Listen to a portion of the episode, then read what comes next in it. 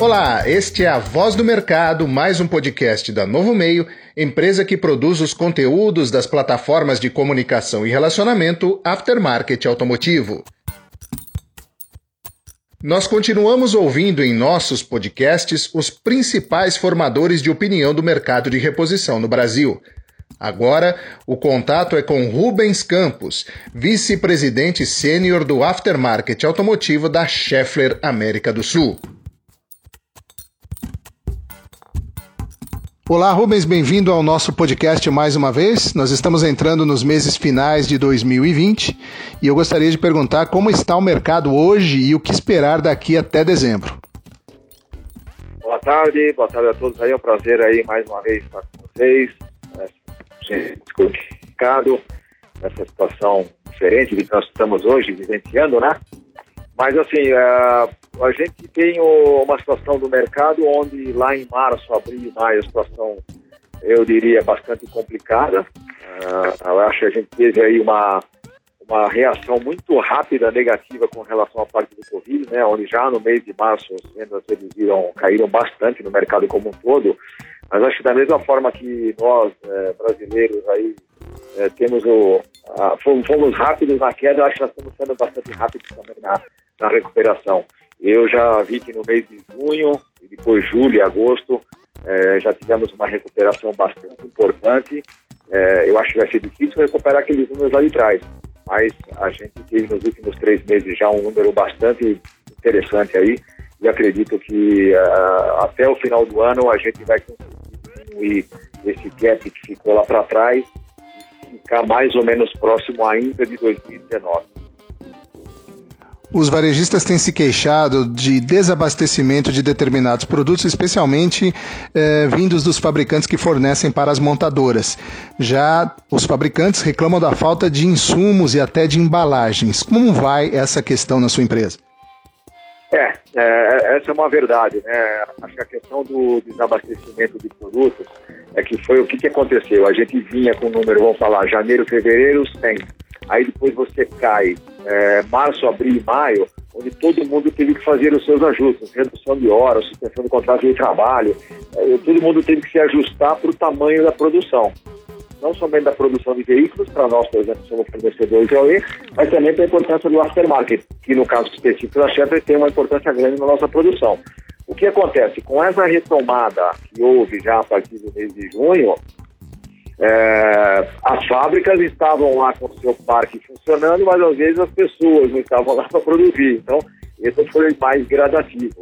A gente conseguiu atender relativamente bem nos últimos meses, mas sim, é, temos algumas dificuldades, é, alguns produtos importados, né, porque lá fora também a cadeia como um todo foi afetada, é, na questão principalmente daquilo que são as, as, a, o que vem da Ásia ou que vem da Europa. Lá eles pararam antes, mas a recuperação também não foi tão rápida como aqui. É, então, existe sim uma falta de alguns produtos importados. Matérias-primas também tem faltado, por quê? Porque muitas das empresas que são os nossos fornecedores não estavam esperando essa velocidade da retomada do aftermarket automotivo. Né? Como sempre, o aftermarket automotivo passa mais rápido pela crise. E no caso específico das montadoras, os números ainda não mostram grandes recuperações. Então, eu acho assim, o atendimento da, da, dos nossos clientes diretos, dos nossos distribuidores, ele tende a melhorar agora nos próximos meses. Nós tivemos um atendimento bom, agora não está perfeito, mas eu acredito que nos próximos meses a gente já volta aí uma certa normalidade, tanto por parte dos nossos fornecedores de matéria-prima, como também da parte dos itens importados. Nós temos a perspectiva de um consumidor com menos dinheiro, né, em função é, de redução salarial, eventualmente até de desemprego, e isso pode gerar é, uma onda de gastos apenas no que for necessário, no caso específico da reparação. Como é que o aftermarket deve se planejar para uma tendência como essa, caso ela se confirme? Então, é, o, que, o que aconteceu né, nessa, nesse período aí de, da pandemia, no, no alto período da pandemia, onde você tinha menos gente andando de ônibus, menos gente andando de metrô, menos gente andando de carro. Então, no começo foi bem complicado mesmo. É, teve aí essa, essa situação complexa é, das pessoas em casa, efetivamente. Depois, as empresas começaram a chamar as, as pessoas de volta e que você vê hoje, né? Você ainda vê um índice alto de, de ônibus caminhões, bom, caminhão principalmente na linha, na linha pesada, está andando muito forte por parte da logística, mas principalmente as pessoas estão preferindo utilizar o seu carro a, a entrar no ônibus ou entrar no metrô utilizando o transporte público. O que a gente viu? O incremento nas grandes cidades, não somente no Brasil, mas também em países como a Argentina, como o Chile, o incremento da utilização do veículo.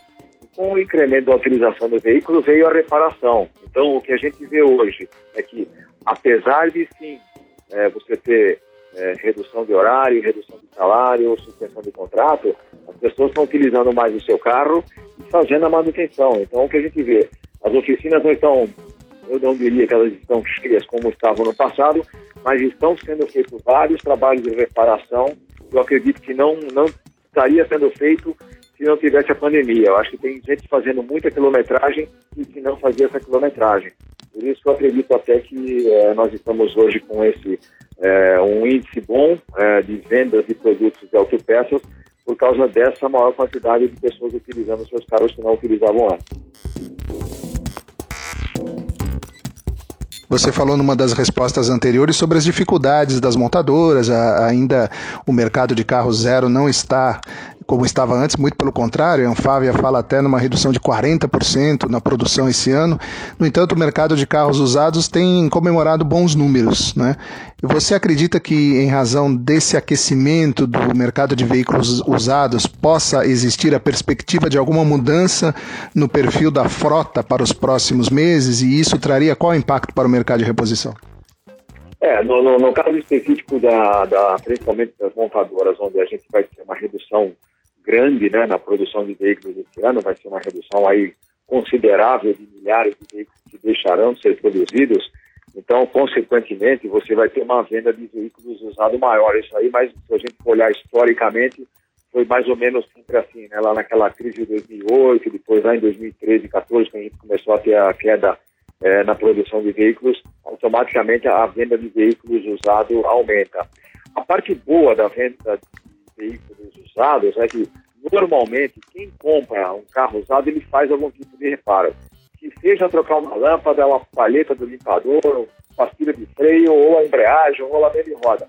Mas ele vai fazer algum tipo de reparação, porque você nunca sabe, dependendo da quilometragem do veículo, né? você nunca sabe como o dono anterior é, utilizou. Então, eu acho que essa venda de carros é, usados, ela tende a crescer, é, porque quem tem um carro usado está usando mais ele, ele vê que dá para comprar um novo, os juros também caiu, dá para fazer uma linha de financiamento um pouco mais barato. Então, essa, essa roda está girando de uma forma um pouco diferente. A gente vê que sim, a venda de carro usado vai crescer diretamente no mercado de reposição da autopeça. Eu entendo até que é um, esse é um dos fatores que fez com que a gente teve essa recuperação mais rápida do que aí outros segmentos é, da economia brasileira. Quais são as expectativas da empresa para investimentos no Brasil a partir de agora, de passada esta crise? É, nós somos uma multinacional, então é, a gente tem que seguir muito as diretrizes né, que vêm da nossa matriz é, lá na Alemanha.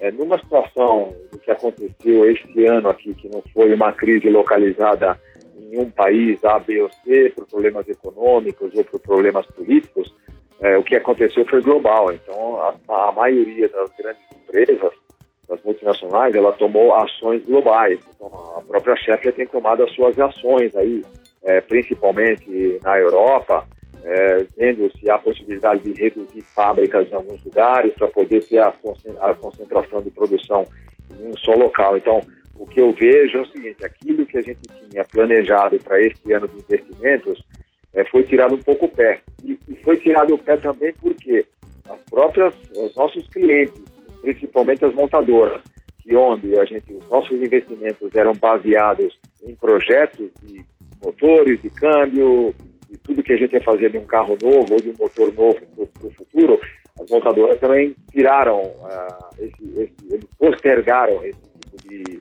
uh, investimento e esse tipo de, uh, de, inovação dos seus produtos. Então, nós entendemos o seguinte, estamos passando por um momento difícil, estamos tentando recuperar da, da, melhor forma possível. O aftermarket automotivo tem a sua participação importantíssima é, na América do Sul, principalmente aqui no nosso mercado brasileiro. É, a nossa rede de distribuidores, a nossa venda no mercado de autopeças é de um mercado maduro, né? nós somos grandes empresas, grandes distribuidores, empresas já de muitos anos, é, não importa se a empresa é familiar, se a empresa já está é, profissionalizada de alguma outra forma, com seus CEOs, mas assim, as empresas e as, e as é, fábricas estão juntos para tentar sair juntos dessa situação complicada que nós estamos hoje. Mas, é, como eu disse lá na minha, no meu outro, no outra entrevista que a gente fez junto, eu sou um, eu sou um otimista, né? Então eu entendo que no, no caso do aftermarket automotivo, é, nós vamos ter sempre uma solução e tentar fazer da melhor forma possível. Se não consegue a, o produto produzido aqui em casa, a gente traz das nossas, das nossas filiais ao redor do mundo, mas o que a gente quer é botar os carros andando aí o mais rápido possível. A gente, a gente sabe que é, carro não fica parado por falta de peça, né? Então, é, a gente tem que ter o produto disponível, uma logística eficiente.